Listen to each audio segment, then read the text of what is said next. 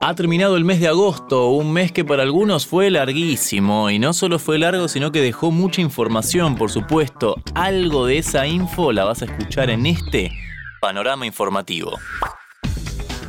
Y comenzamos este panorama en la provincia de Jujuy porque integrantes de la Procuración Penitenciaria visitaron justamente esa provincia para realizar una capacitación a integrantes del Comité Local para la Prevención de la Tortura y también realizaron un monitoreo conjunto. De ese tema hablamos con Ariel Cejas Meliare, procurador penitenciario adjunto interino, y también con Soledad Zapag, representante del Comité Local ya mencionado. Esto fue lo que nos contaron.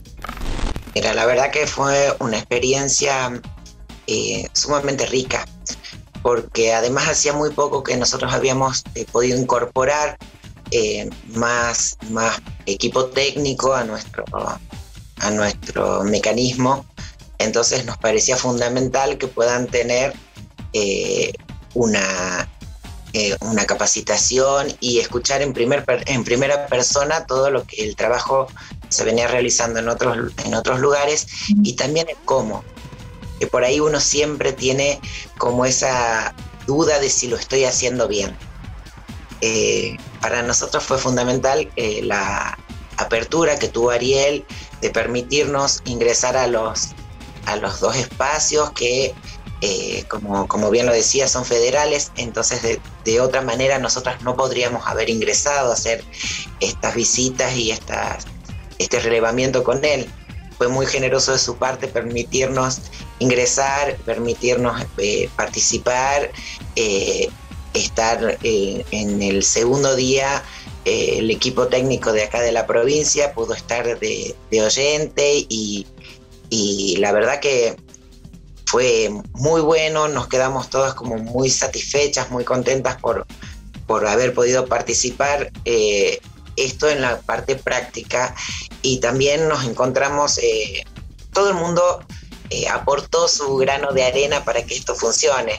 Eh, la legislatura nos prestó el salón eh, que tienen para reunión y nos puso todo a disposición para que podamos hacer una jornada completa, extensa, muy relajada. De, capacitación, de charlas sobre los protocolos, pero también de sacarnos algunas dudas que por ahí iban surgiendo a medida que, se iba avanzando con esta, con esta parte más teórica. Una experiencia muy rica, eh, yo creo que para ambos. Este, así que eh, tenemos las mejores de las expectativas y por supuesto esta capacitación va, a seguir este, por un, mes. Esta vamos a seguir trabajando con distintas áreas de, la Procuración. Eh, lo vamos a hacer por SUNY y después finalmente vamos a hacer otra ya este, presencial al finalizar el, capacitación como lo hicimos también con, la provincia de Chaco. Pasaba el doctor Ariel Cejas Meliare, procurador penitenciario adjunto interino, junto a Soledad Zapag, representante del Comité Local para la Prevención de la Tortura de Jujuy. Y ahora nos vamos a la provincia de Mendoza porque tuvimos el agrado de conversar con el procurador de las personas privadas de libertad de esa provincia, quien estuvo visitando la Procuración Penitenciaria de la Nación de Buenos Aires, de Capital Federal.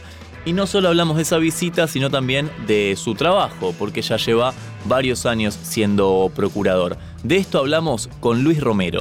Eh, necesitamos eh, esa experiencia eh, que ya tiene la Procuración Nacional para poder ir avanzando, sobre todo teniendo en cuenta que en la provincia de Mendoza la Procuración Provincial es una institución relativamente joven, porque nació en el 2014. Claro. Así que en esta última oportunidad eh, nos, reunimos eh, con el procurador adjunto, eh, Ariel Cejas, para ver la posibilidad de, nos, que en realidad para invitarlos, digamos, también a compartir una mesa de trabajo que, generamos aquí en la provincia para abordar la responsabilidad penal juvenil con todos los actores de la provincia, eso es lo, importante, y por eso nos parece oportuno que eh, gente de la Procuración Nacional que tenga experiencia en esta, en esta área pueda eh, compartir esta reunión con nosotros y aportar, digamos, eh, su experiencia. Claro, claro, claro. ¿Y qué fue lo que, lo que te deja este, este último encuentro?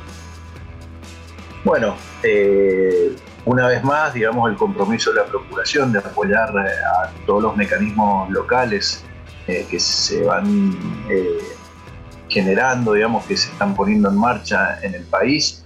Y sabemos que siempre podemos contar con la Procuración para todas las dudas y todos los proyectos que nosotros encaremos en cada jurisdicción. Y concretamente aquí en Mendoza, eh, bueno, el compromiso de la Procuración de, participar e involucrarse, digamos, en este tema y bueno, a partir de lo que salga en esta, en esta mesa de diálogo, eh, ver cómo continuamos, seguramente tendrá que ver con alguna capacitación, un módulo de capacitación para el personal de, la Dirección de Responsabilidad Penal Juvenil o eh, también para eh, el personal de la Procuración Penitenciaria de, de, la provincia, para el personal que va a hacer esos monitoreos. Pasaba el procurador Luis Romero. Y ahora ampliamos un poco el panorama porque vamos a hablar de un nuevo informe que publicó el Departamento de Investigaciones de la Procuración Penitenciaria, un informe sobre estadísticas y datos sobre el encarcelamiento en la Argentina, un informe realmente muy detallado con cifras y con diferenciaciones, establecimiento por establecimiento. Hablamos de este tema con Carlos Moto, él es miembro del Departamento de Investigaciones de la Procuración Penitenciaria y esto es lo que nos contó. Mira, este es un informe, es el producto de un proyecto de investigación permanente del departamento, en el sentido que nosotros trabajamos con, eh, bueno, desarrollando distintas investigaciones en el ámbito de las cárceles que, sobre las que se focaliza la Procuración Penitenciaria y siempre necesitamos tener información estadística, oficial, actualizada, para tenerla como contexto de todos esos trabajos. Así que hay una tarea permanente de recopilación de datos, de seguimiento de las estadísticas oficiales y además de recopilarlas, digo, fundamentalmente lo que nosotros hacemos es una, una mirada crítica sobre destacando algunas faltas con la intención de que, bueno, que se las vaya supliendo, porque nos parece que para el desarrollo de cualquier política pública es fundamental tener información y la, información sobre la cuestión carcelaria no es lo suficientemente extensa, eh, no, es lo suficientemente profunda, por lo menos la que, la que produce nuestro país. Y eh, así todo hemos venido destacando la producción de nuevos informes y nuevos materiales que los vamos compilando. Y por otro lado, eh, otra de las cosas que hacemos es, bueno, mucha de la producción estadísticas oficiales se hace de forma fragmentaria, año a año, por sectores o por temas, y no se las pone en relación unas cosas con otras. Entonces, en este informe lo que intentamos hacer también es poner en relación algunos datos para, bueno, nada, para tener alguna mirada más eh, analítica, más profunda sobre, sobre el fenómeno del encarcelamiento en la Argentina. Hacemos también un seguimiento de cifras y de datos de mundiales para justamente para tener un marco de referencia sobre lo que sucede en nuestro país.